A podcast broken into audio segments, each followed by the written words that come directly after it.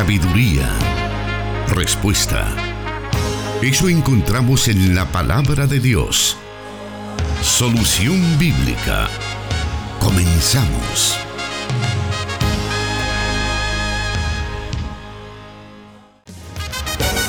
Estamos preparados en este día martes para poder presentarle Solución Bíblica, este espacio que le acompaña todas las semanas con el objetivo de llevar sabiduría, llevar aprendizaje de la palabra de Dios hasta allí donde usted se encuentra escuchándonos, donde usted está pendiente siempre de nuestra programación. Hasta allí le dejamos pues un saludo y llegamos a usted con este programa Solución Bíblica dirigido por el pastor Jonathan Medrano, quien ya se encuentra con nosotros y le damos la bienvenida. Dios le bendiga a toda la audiencia de las emisoras de Corporación Cristiana de Radio y Televisión. Un saludo también a aquellos que fuera de nuestras fronteras patrias ya nos sintonizan, esperando otra emisión más de este programa Solución Bíblica. Y bueno, todas las semanas tenemos diferentes preguntas, tenemos eh, esas que tenemos en nuestra lista, tenemos pues para usted preparadas todas esas respuestas y mencionar que muchas de las preguntas que usted nos envía eh, pues están pendientes todavía de poderlas responder. Así que todos los martes usted puede estar pendiente de nuestra sintonía y darse cuenta si su pregunta estará siendo respondida en esa ocasión en específico. Así que en esta tarde queremos ya iniciar para poder eh, dar respuesta a cada una de esas preguntas. Y la primera pregunta que tenemos para hoy nos dice así. ¿Qué pasará con aquellos hombres de Dios que murieron en el pasado antes del nacimiento de Cristo? ¿Ellos tendrán algún lugar aparte de la iglesia en la resurrección? Nos dice él o la oyente, pastor. Bueno, desde la caída del hombre, la base de la salvación siempre ha sido la muerte de Cristo. Ninguno, ni antes de la cruz o desde la cruz, eh, o después de la cruz puede salvarse sin este evento tan central en la historia del mundo. La muerte de Cristo pagó la pena por los pecados pasados de los que mostraron una fe en el Señor. De hecho que el requerimiento para la salvación siempre ha sido la fe. Y la fe como un don de Dios y no como una virtud humana. El objeto de esa fe salvadora siempre ha sido Dios. Y de hecho que el mismo salmista lo expresa correctamente cuando dice, Bienaventurado todos los que confían en el Señor.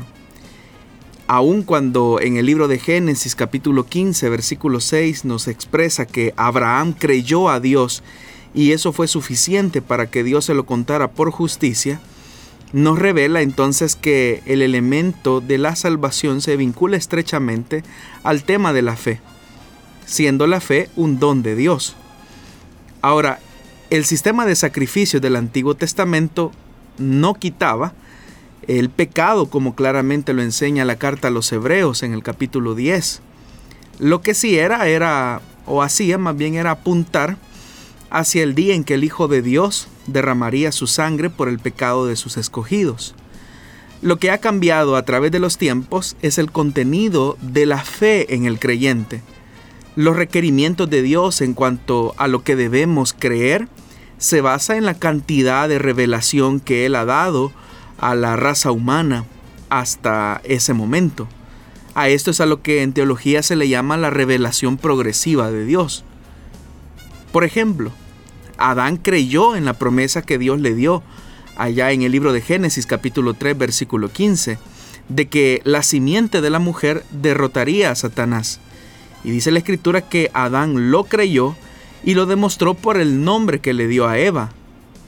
Y el Señor indicó su inmediata aceptación al cubrirlos con pieles de animales. Hasta ese punto era todo lo que Adán sabía, pero eso pequeño que Adán supo acerca de Dios fue suficiente para que él creyera en la palabra de Dios. Y volviendo al caso eh, típico de la, de la fe en el Antiguo Testamento, Abraham le creyó a Dios de acuerdo a las promesas y a las nuevas revelaciones que Dios le iba dando en la medida en que se iba relacionando con él. Hay que recordar que antes de Moisés no existía ninguna escritura, y por eso es que la humanidad era responsable por lo que Dios ya había revelado en tanto la creación apuntaba o testificaba acerca de un creador. A través de todo el Antiguo Testamento los creyentes tenían la salvación porque ellos creyeron que Dios algún día se encargaría del problema del pecado. Hoy cuando nosotros hacemos una evaluación retrospectiva y miramos hacia atrás, notamos obviamente que la revelación que ahora tenemos nosotros en la persona de Jesús es la plenitud exacta de toda la gloria manifestada de Dios en su Hijo Jesucristo. De hecho que el mismo Señor Jesús, aún a sus discípulos, aun cuando les revela parte de sus propósito, su tarea y su misión encomendada por el Padre para redimir a la humanidad, los discípulos no alcanzaban a comprender toda esa verdad revelada. Sin embargo, aún así ellos creían en el mensaje de Jesús como el Salvador. Hoy, como ya lo dije, tenemos más revelación de todo lo que tuvo la gente que vivió antes de la resurrección de Cristo. Entonces conocemos toda la obra completa de Dios porque a través de Jesucristo se nos ha manifestado toda la verdad del plan de salvación. Él mismo lo dice que Dios habiendo hablado de muchas veces y de muchas maneras en otro tiempo a los padres por los profetas, en estos, en estos postreros días nos ha hablado por medio del Hijo de tal manera que nuestra salvación aún se basa en la muerte de Cristo y nuestra fe aún es el requerimiento para la salvación. Y el objeto de nuestra fe sigue siendo Dios. Dios es el objeto de nuestra fe. Hoy para nosotros el contenido de nuestra fe es que Cristo murió por nuestros pecados, que fue sepultado y que resucitó al tercer día. Estos reconocimientos nos constituyen como creyentes. De tal manera que aun cuando el contenido máximo de la plenitud y la revelación de Dios se han manifestado en Jesucristo, lo que sí es cierto es que el elemento que acredita a una persona para recibir el don de la salvación sigue siendo la fe.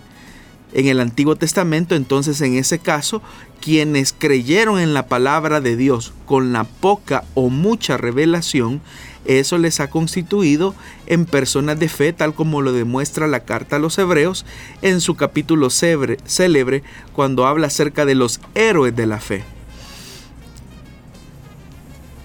Siempre con respecto a esta pregunta, pastor, quisiéramos también que usted nos mencionara acerca de, bueno, el elemento clave para la salvación es la fe. Y sabemos que aún la fe es un don de Dios, pero ¿Los que creyeron antes del sacrificio de Cristo llegarán a ser parte de la iglesia o esta eh, prácticamente sería una posición reservada para quienes creyeron después del sacrificio de Cristo? Bueno, lo que la Biblia nos atestigua en palabras del Señor Jesús en el Evangelio de Mateo, cuando Jesús hace una referencia acerca del ministerio de Juan el Bautista, él describe una realidad bastante importante. Allá en Mateo capítulo 11, versículo 11, dijo Jesús, les aseguro que entre los mortales no se ha levantado nadie más grande que Juan el Bautista. Sin embargo, el más pequeño en el reino de los cielos es más grande que él. Es decir, que aun cuando Jesús está destacando la grandeza del ministerio de Juan el Bautista, él mismo reconoce que el más pequeño en el reino de los cielos es más grande que Juan.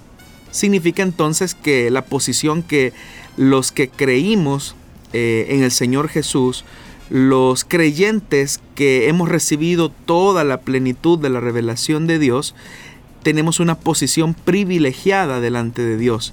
Es lo que nosotros conocemos como la iglesia del Señor. Significa entonces que efectivamente hay una posición reservada eh, de manera distinta para aquellos que han creído después del sacrificio de Cristo. Eso implica, como ya lo dije, un enorme privilegio, pero también una enorme responsabilidad, porque la revelación de Dios entonces se ha manifestado en toda su plenitud y eso no nos excusa para para que nosotros no pongamos toda nuestra fe en el sacrificio perfecto del Señor.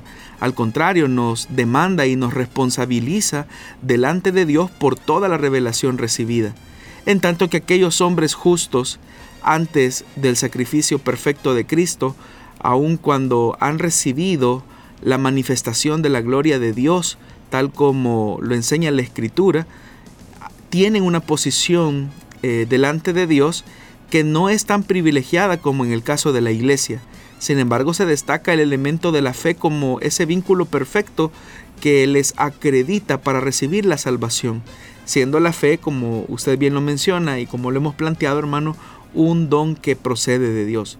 Pero sí hay una posición privilegiada para aquellos que hemos creído en Jesús, aquellos que hemos recibido la plenitud de la revelación de Dios a través de Jesús, porque esa es como eh, la máxima eh, revelación que la humanidad ha tenido, la persona de Jesús.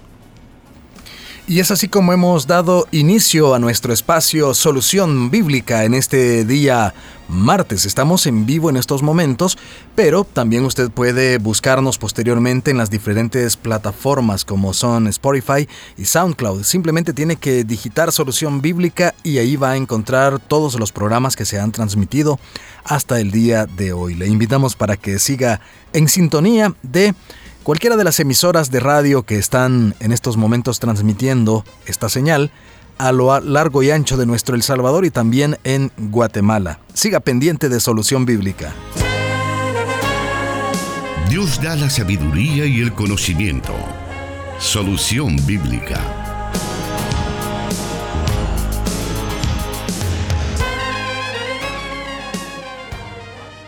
Y como lo mencioné anteriormente, son varios los medios que están transmitiendo en vivo Solución Bíblica. Uno de ellos es Restauración 100.5 FM que transmite para todo El Salvador.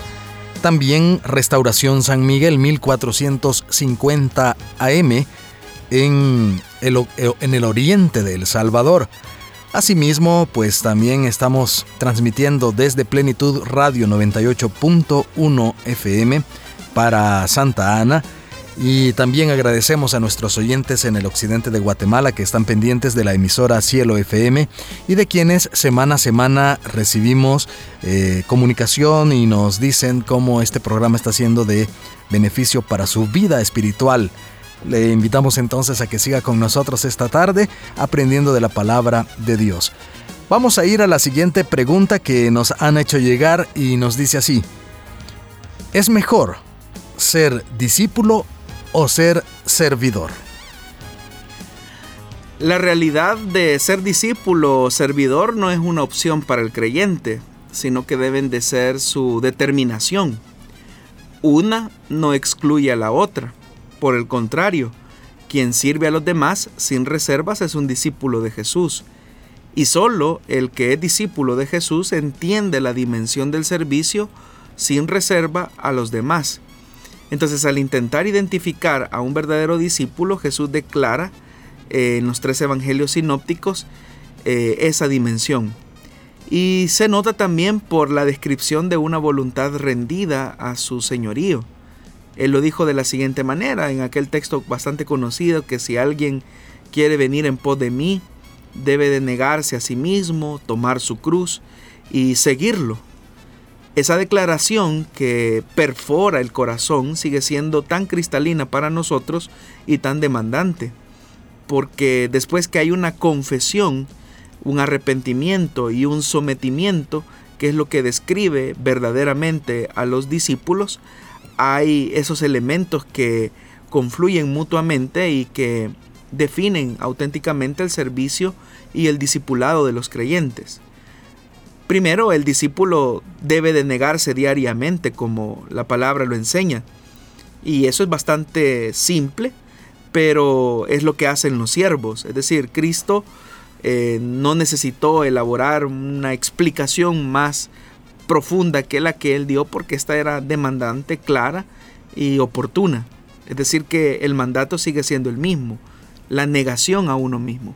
Pero cuando hablamos acerca de la negación como una faceta del discipulado o una faceta del discípulo de Cristo, no nos estamos refiriendo a la explicación que muchas veces se nos da, porque se dice cosas como hay que negarse al pecado, hay que negarse al mundo, hay que negarse a las ofertas, a las ofertas de Satanás, porque eso se sobreentiende que hemos renunciado a nuestra vida de pecado a través del milagro del nuevo nacimiento. Es decir, que aunque el creyente eh, sigue luchando con su naturaleza pecaminosa, el Señor ha provisto de todas las herramientas espirituales por medio de la regeneración para que Él eh, renuncie por completo a su esclavitud del pecado o a lo que fue la esclavitud de su pecado. Cuando Jesús más bien está hablando acerca de la negación, estamos hablando precisamente de la renuncia a nuestra voluntad para doblegarla absolutamente al señorío de Cristo. A esto es a lo que también llamamos el seguimiento. Y por eso es que continuamente Jesús en esa ruta de seguimiento, él dice que aparte, o sea, el elemento visible de la negación es tomar la cruz. Y pues obviamente que en el contexto en el que Jesús dijo estas palabras, eso era una declaración que las personas entendieron como una muerte brutal, eh, absoluta, porque la crucifixión ha sido como una de las Em, penas más crueles que la humanidad ha podido inventar, pero Jesús utiliza la figura de la crucifixión como el elemento que describe perfectamente la vida de negación del creyente. Es decir, que el discípulo auténtico de Jesús no debe de esperar recompensas ni notoriedad en este mundo, sino que su vida más bien describe la verdad de una negación absoluta y parte de esa negación es una vida de servicio a los demás.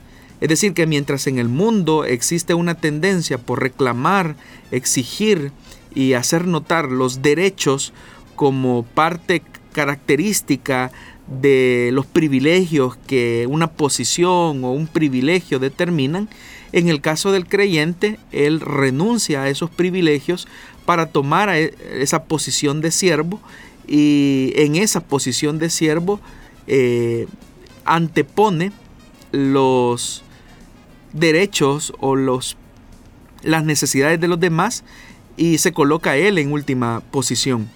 Es decir, que es una renuncia continua. Entonces por eso es que decíamos que el tema de ser discípulo de Jesús y el tema de ser servidor son dos realidades que no son eh, separables, es decir, forman parte de un todo.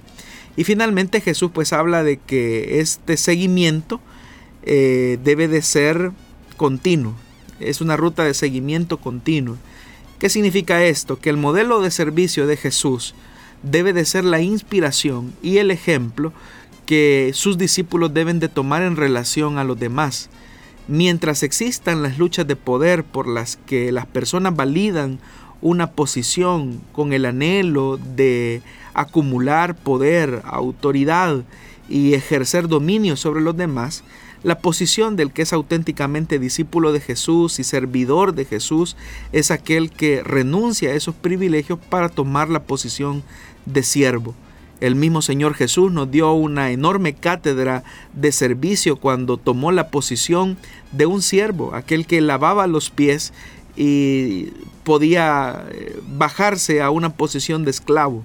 Siendo el rey del universo, coloca su posición de, de poder, de autoridad, y la rebaja, por decirlo así de alguna manera, o más bien dicho, la, la evidencia aún más, sería lo correcto, eh, en esa posición de siervo.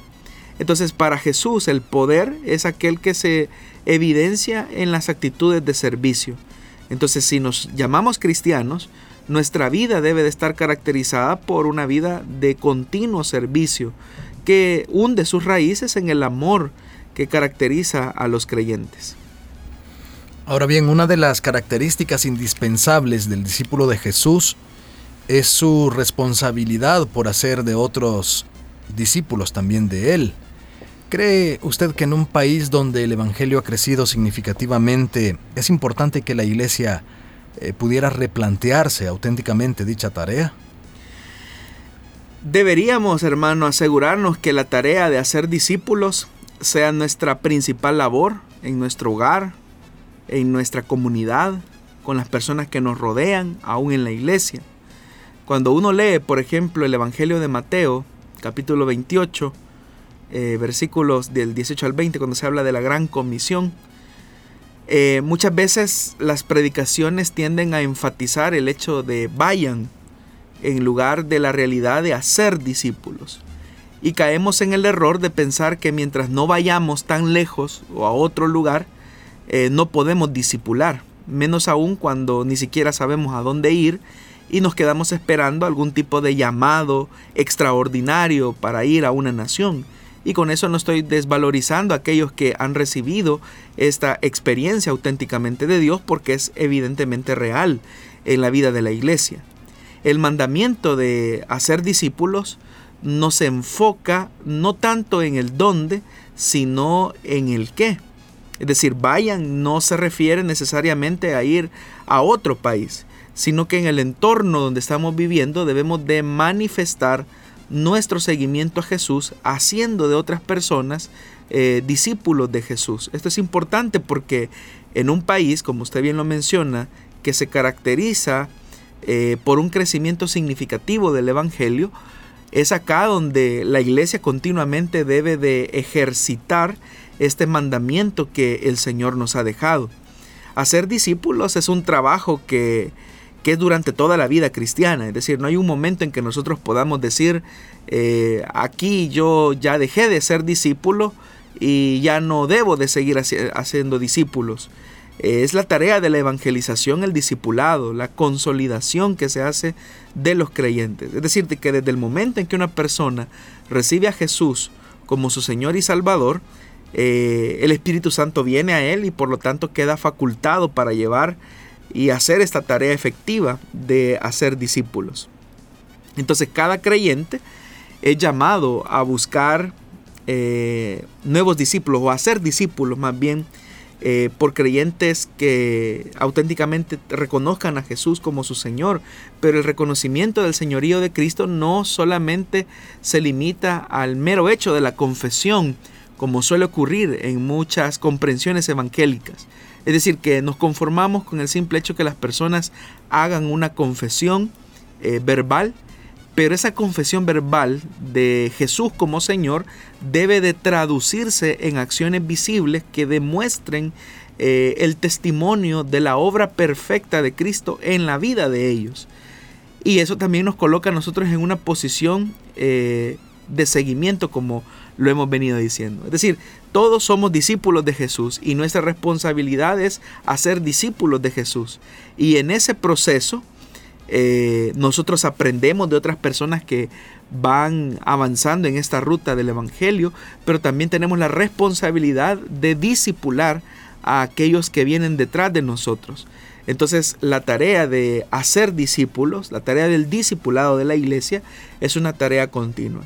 Y qué bien cuando esta tarea se realiza desde muy temprana edad, tomando a los niños, a los jóvenes que han tenido un encuentro personal con el Hijo de Dios y hacer de ellos auténticos discípulos. Es decir, que la evangelización y el discipulado son elementos complementarios que son inseparables y que caracterizan la labor y la misión de la iglesia en medio de esta sociedad y del mundo. Entonces nuestro país necesita que continuamente la iglesia eh, esté discipulando, pero también la iglesia, es decir, los creyentes, necesitamos que nos disipulen. Y de ahí la importancia de la combinación de la palabra y del Espíritu Santo al momento de este proceso de crecimiento. Estimado oyente, es para nosotros un placer conocer de usted, que nos pueda escribir, nos pueda llamar también, si usted así lo desea, para darnos a conocer cuáles son sus preguntas en el transcurso de la semana. También durante este programa muchos de, nuestros oyentes se comunican con nosotros a través del WhatsApp de Restauración, el WhatsApp de Plenitud Radio y también por medio de la eh, fanpage en la cual estamos transmitiendo en estos momentos el programa Solución Bíblica. Le invitamos para que siga con nosotros acá en Solución Bíblica. La respuesta a sus preguntas aquí, en Solución Bíblica.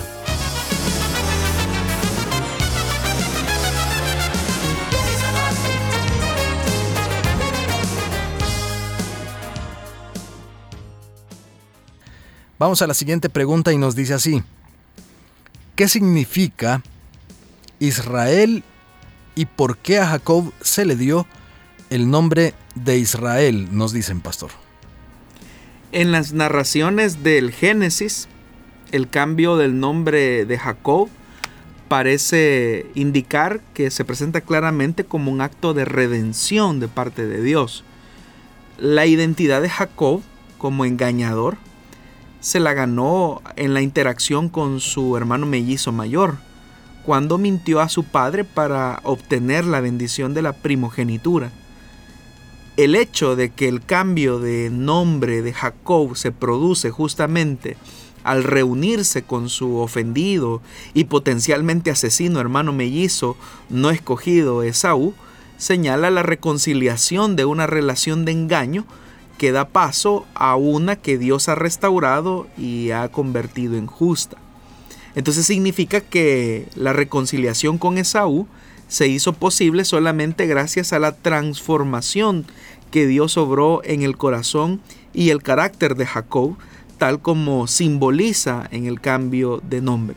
Hay que tomar en cuenta también que el tema del nombre no es simplemente como la forma en que llamamos a una persona como lo entendemos ahora. En la época bíblica el nombre implicaba conocimiento de la otra persona, implicaba el carácter y la esencia de esa persona y por eso es que era determinante cuando los padres colocaban un nombre a sus hijos.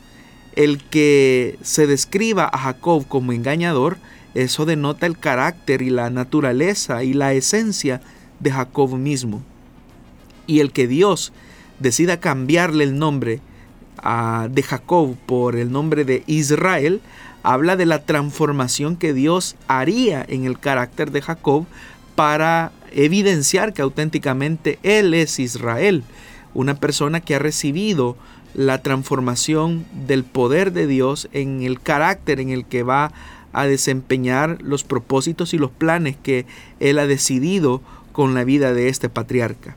Ahora, en cuanto al significado del nombre Israel, hay múltiples implicaciones etimológicas del nombre que describen de alguna manera la profundidad de dicho nombre. Algunos han mencionado eh, Dios lucha, eh, otros han tratado la manera de explicar el nombre con Dios gobierna, y a partir de la referencia que se encuentra en el libro de Génesis, el más aceptado es el que lucha con Dios. Y esto es importante eh, aclarar. No es el que lucha contra Dios, sino que es el que lucha con Dios y vence. Es decir, aquel que tiene de lado a Dios para vencer en las luchas. Y eso describiría correctamente la línea de los relatos porque inmediatamente que se da esa transformación en la vida de Jacob, eh, por Israel es cuando a partir de esa transformación en el carácter es que Jacob tiene la capacidad o Israel tiene la capacidad de encontrarse con su hermano Esaú, como ya lo dije. Entonces, el cambio del nombre de Jacob por Israel habla de ese proceso de redención que Dios hace en la vida del patriarca. Eh, por los elementos que he mencionado, ya que el nombre describe esas características primordiales de la esencia y la naturaleza de quien tiene ese nombre. Vamos a avanzar un poco en este programa hacia la siguiente pregunta de nuestra audiencia. Y esta nos dice así, de la siguiente manera. ¿Qué significan los cuatro seres vivientes que aparecen en el Apocalipsis? Bueno, alrededor de la identidad, la explicación de las figuras que aparecen en el libro de Apocalipsis en relación a estos cuatro seres, que se denominan cuatro seres vivientes. Hay múltiples interpretaciones. Estábamos eh, viendo la, el comentario de uno de los eh, que describen o hacen estudio acerca del libro de Apocalipsis. Dice que hay alrededor de unas 21 a 30 interpretaciones que se hacen acerca de los cuatro seres vivientes de los que se hablan en el libro de Apocalipsis capítulo 4. Ahora, la Biblia, hermanos, eh, debe de ser como el parámetro o el campo en el que se describe la misma escritura. Es decir, que para acercarnos al texto hay que acercarnos al mismo texto. A veces la misma, el mismo texto, la misma escritura se explica a sí misma. Ahora, si tenemos esto, entonces habría que buscar otro relato de la escritura en el que se hace una descripción semejante a la que hace Juan de Apocalipsis. Y aquí es donde encontramos mucha similitud entre los cuatro seres vivientes descritos en el libro de Apocalipsis con los cuatro seres vivientes que también se describen en el libro del profeta Ezequiel.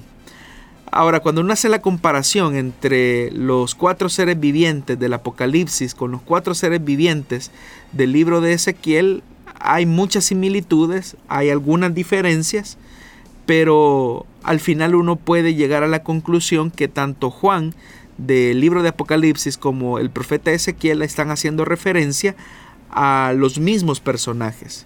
Los cuatro seres vivientes que se encuentran en el libro de Apocalipsis capítulo 4 eh, versículo del 6 al 9, y no solamente aparecen en el capítulo 4, sino que aparecen en el capítulo 5, aparecen también en el capítulo 6, en el capítulo 14 se hace mención de ellos, en el capítulo 15, en el capítulo 19.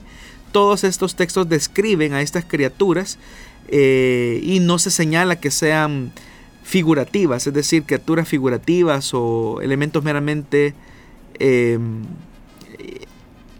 creaciones literarias de Juan, sino que son seres reales, auténticos, obviamente que con un simbolismo en la forma en que se describen.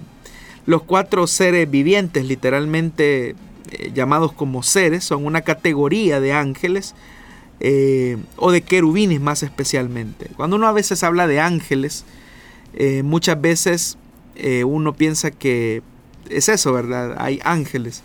Pero por los mismos relatos de la escritura uno nota que existe una cierta jerarquía angelical porque la misma palabra de Dios así lo demuestra. En la palabra de Dios se habla, por ejemplo, de arcángeles, como en el caso del arcángel Miguel. Se habla también acerca de los querubines eh, que se encuentran en el libro de Ezequiel eh, y también son a los que se hacen referencia en el libro de Apocalipsis. Y también se habla acerca de los serafines, que son descritos también en el libro del profeta Isaías. Entonces, ¿quiénes son estos seres, estos cuatro seres vivientes? Bueno, a partir del relato de Ezequiel podemos eh, determinar o podemos llegar a la conclusión que estos cuatro seres vivientes eh, son querubines. ¿Quiénes son los querubines y qué es lo que hacen? podríamos decir que estos querubines son seres angelicales de alto rango que están encargados de proclamar la santidad de Dios y también de defender su santidad. Es decir, que esos son los deberes y la misión que, que, que se habla acerca de estos seres angelicales. De hecho que es interesante que alrededor del trono, del gran trono, están estos cuatro seres vivientes muy cercanos y Ezequiel dice que se están moviendo en la medida que también se produce un movimiento de las ruedas de fuego alrededor del trono de Dios. Eso habla de la rapidez eh, de estos ángeles, del poder de estos ángeles. También se dice que son seres angelicales llenos de muchos ojos, eh, lo que simboliza que estos ángeles tienen un control eh, absoluto, digamos, de aquellos elementos que suceden en la vida de los hombres y de hecho que son ellos mismos los que van a, a ejecutar algunos de los castigos que son descritos en el libro de Apocalipsis. Eh, de hecho que se dice que estos seres angelicales se postran y adoran al Cordero, es decir, que están reconociendo la divinidad eh, de Jesús y que junto a los 24 ancianos Dice la Biblia que todos tenían arpas y copas de oro llenas de los inciensos, que son las oraciones de los santos. Entonces las arpas eh, se relacionan frecuentemente con la adoración en el Antiguo Testamento, así como con la profecía. Y el incienso representa las oraciones de los justos o de los santos. Entonces el propósito de los cuatro seres vivientes también tiene que ver con declarar la santidad de Dios, como ya lo dije, pero también dirigir la adoración y la exaltación hacia la santidad de Dios. Y se nos dice que de alguna manera también participan en los elementos de la justicia de Dios, ya que recordemos que si ellos eh, defienden la santidad de Dios, entonces de alguna manera Dios les concede la misión de participar de algunos elementos de su justicia. Por eso es que dice que ya cuando eh, el Señor abre el primero de los cuatro sellos eh, y se envían a los cuatro jinetes a destruir, dice que sus voces muy poderosas son como el trueno que, que ordenan y dicen ven, eh, tal como tal. Y los jinetes responden al llamado de las, de las cuatro poderosas criaturas, indicando el poder que ellas poseen. Entonces ese poder se ve de nuevo también en Apocalipsis capítulo 15, versículo 7, cuando uno de los cuatro desata las últimas siete plagas de la ira de Dios sobre la humanidad.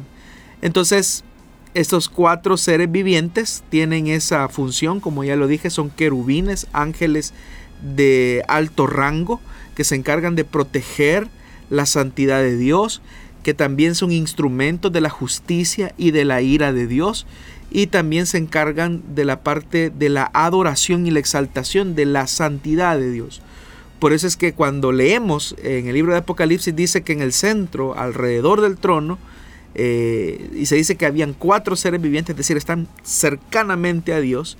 Dice que están, eh, ellos tienen ojos por delante y por detrás. Eso habla de que no hay nada que, que se les esté escapando. Dios les ha conferido a ellos eh, el que ellos tengan la capacidad de ver lo que los hombres hacen. dice que el primero de los seres vivientes era semejante a un león. Eso habla de la realeza. El segundo dice que era semejante a un toro. Eso habla de la fuerza el tercero tenía rostro como de hombre, eh, eso habla de la cercanía, y el cuarto era semejante a un águila en vuelo, eso habla de la velocidad. Entonces, si tratamos la manera de describir eh, las características de estos cuatro seres vivientes, entonces veríamos que son seres angelicales con capacidades especiales que Dios ha conferido. Dice que cada uno de ellos eh, tenía seis alas y estaba cubierto de ojos por encima y por debajo de las alas. En el libro del profeta Ezequiel se dice que los ojos estaban en las ruedas, eh, pero el elemento especial es eso, que ellos tienen el control, ven las cosas, Dios les ha permitido que puedan ver las cosas porque ellos son los encargados de defender la santidad de Dios. Y dice que de día y de noche no se cansan de decir, santo, santo, santo es el Señor. Hay que tomar en cuenta que en el hebreo no existe el superlativo. Es decir, que cuando nosotros hablamos de algo y decimos eh, que algo es bueno en extremo, nosotros decimos buenísimo. Ese es el superlativo de bueno. Pero en el hebreo no existe el superlativo. Y la única forma de acentuar esa profundidad en cuanto a la característica de algo o de una persona es repitiéndolo y por eso es que el texto dice santo, santo, santo. Y aunque el libro de Apocalipsis fue escrito en griego, el pensamiento hebreo sigue permeando en la literatura apocalíptica. Y por eso es que los seres angelicales repiten santo, santo, santo, hablando de esa descripción de su tarea y de la misión que Dios les ha encomendado para defender la santidad de Dios y hacer valer esa santidad. Otro ejemplo de eso nosotros lo encontramos en el libro de Génesis, que cuando la Biblia dice que el hombre fue expulsado del jardín del Edén, dice que el Señor eh, colocó un querubín eh, para que impidiera la entrada de del hombre eh, a ese lugar, a ese paraíso y así no pudiera comer del árbol de la vida eterna, sino que pudiese estar alejado lo más eh, de, ese lugar que Dios había diseñado para el, para el ser humano. Entonces, pero notamos nuevamente que es un querubín que está defendiendo la santidad y la justicia de Dios, el dictamen de Dios que había sido colocado a los hombres.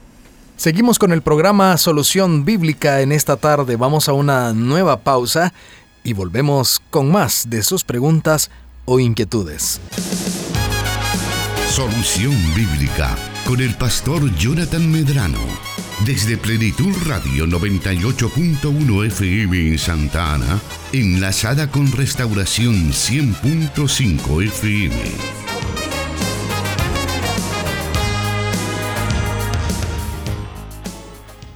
Vamos a la siguiente pregunta, aprovechando estos minutos que nos quedan para este programa.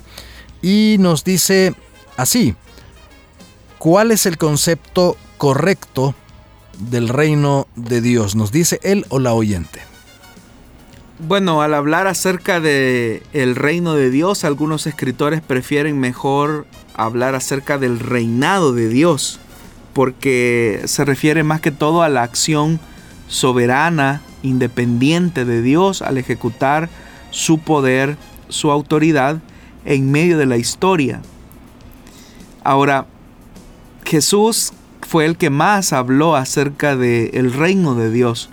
Sin embargo, Jesús nunca definió lo que era el reino de Dios. En todo caso, la única aproximación bíblica que nosotros podríamos tener acerca de lo que es el reino de Dios es lo que él mismo enseñó en la oración del Padre Nuestro, cuando él dijo lo siguiente que deberíamos de orar de la siguiente manera. Padre nuestro que estás en los cielos, venga a nosotros tu reino, hágase tu voluntad, como lo es hecha en el cielo, así debe de ser hecha también en la tierra. Entonces, al hablar acerca del reino de Dios, tendríamos que hablar que esta es la voluntad plena de Dios ejecutada en su máxima expresión. Significa que Dios es un Dios que desea eh, ejecutar su voluntad en todas las áreas de la vida humana.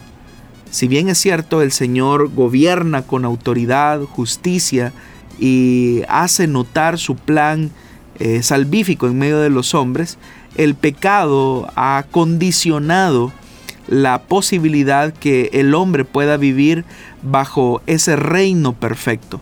Y de ahí que la petición eh, de los discípulos, de los creyentes, debe de ser pedir que el reino de Dios sea establecido aquí en la tierra. Entonces uno de los problemas que la humanidad enfrenta para vivir plenamente el reino de Dios es su condición de pecado. Es decir, está esclavizado a una condición de pecado.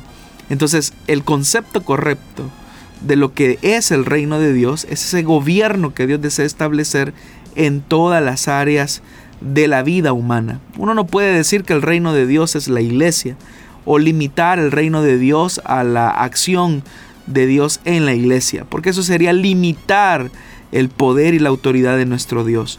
La iglesia en todo caso es una expresión o es un signo de la llegada del reino de Dios y cada señal debe de manifestar o debe de seguir más bien ese camino por revelar y dar a conocer la autoridad y el señorío de Dios acá en la tierra. También con respecto al mismo tema tenemos otra pregunta de uno de nuestros oyentes y dice así, ¿cómo debe interpretarse las expresiones del reino de Dios o el reino de los cielos? Bueno, es el Evangelio de Mateo el que se refiere a el reino de los cielos. Hay que recordar que el Evangelio de Mateo es un evangelio que se escribe probablemente entre el año 80 al año 86 y su origen es judeocristiano. Y por ser de origen judeocristiano, eh, una de las características esenciales del judaísmo en relación a cómo se eh, expresan acerca de Dios es evitar usar el nombre de Dios, porque entienden que eso implica eh, utilizar en vano el nombre de Dios. Entonces, para referirse a Dios, los judíos hablan del Eterno, hablan de el Señor, pero tratan por todos los medios de evitar usar el nombre de Dios. Y siendo que el Evangelio es de origen judío, es entonces eh, que se utiliza la expresión el reino de los cielos, porque los cielos en la mentalidad judía hacen alusión directa a la morada de Dios, a la presencia de Dios. Entonces, aun cuando el Evangelio de Mateo hace una referencia al tema del el reino de los cielos, lo cierto es que el énfasis del escritor no va tanto en un lugar como es, como lo han entendido algunos eh, cristianos que hablan del reino de los cielos como el cielo mismo o un reino eh, espacial propiamente y como que el cielo, literalmente el cielo, es el único lugar donde Dios gobierna y Dios no tiene ningún interés en fuera de esos espacios. No, sino que Mateo está haciendo un énfasis en la misma dirección en la que lo hacen los otros evangelistas. Están hablando acerca del el gobierno de Dios.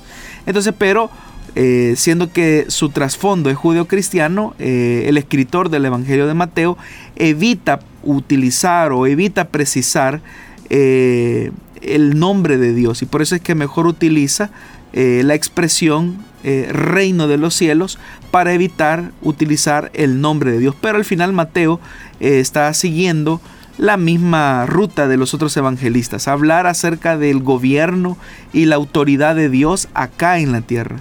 Eh, por eso es que hay que entender eso. Entonces, al hablar de reino de Dios, la expresión reino de Dios o la expresión reino de los cielos, se está haciendo énfasis a lo mismo.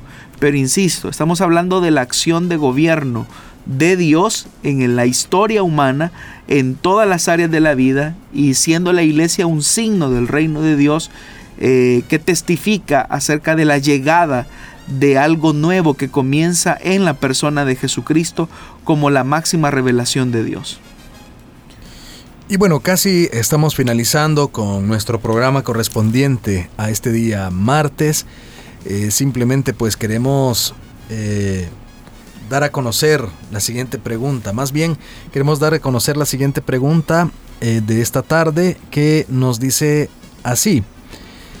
Eh, ¿En qué libro del Antiguo Testamento está que dos madres de familia pelean a los niños, que uno de ellos se le muere cuando están dando de mamar y el rey lo quiere partir para ponerle fin al pleito de ambas madres? Nos parafrasea nuestra o nuestro oyente. Mm, bueno, hay que tener un cuidado.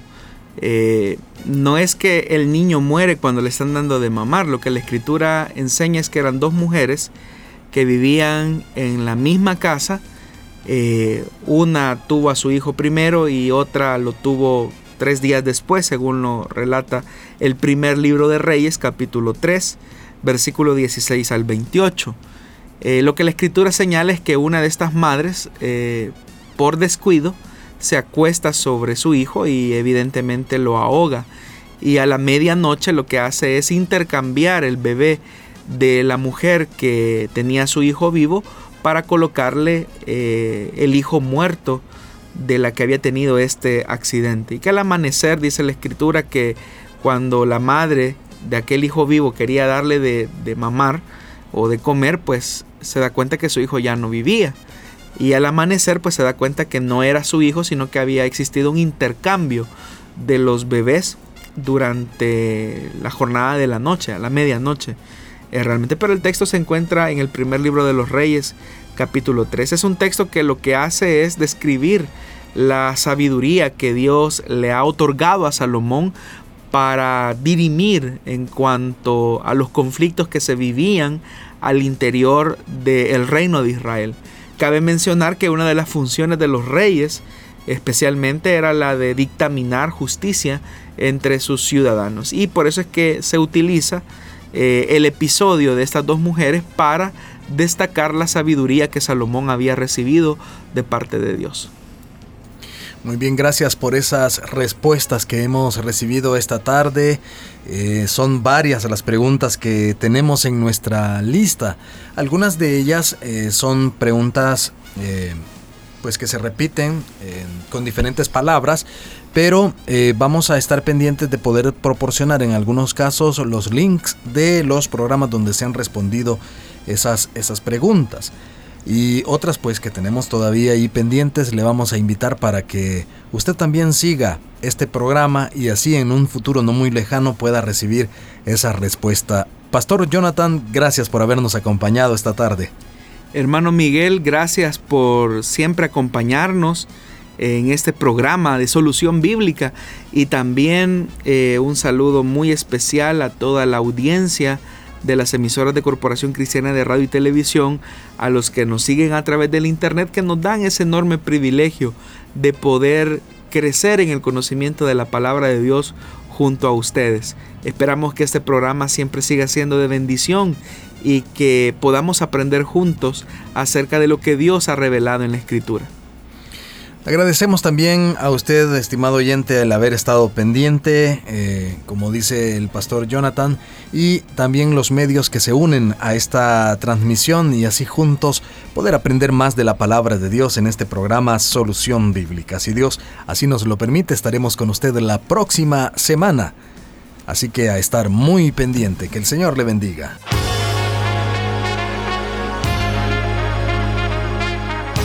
Encontramos respuesta en la palabra de Dios. Solución bíblica. Hasta el próximo programa.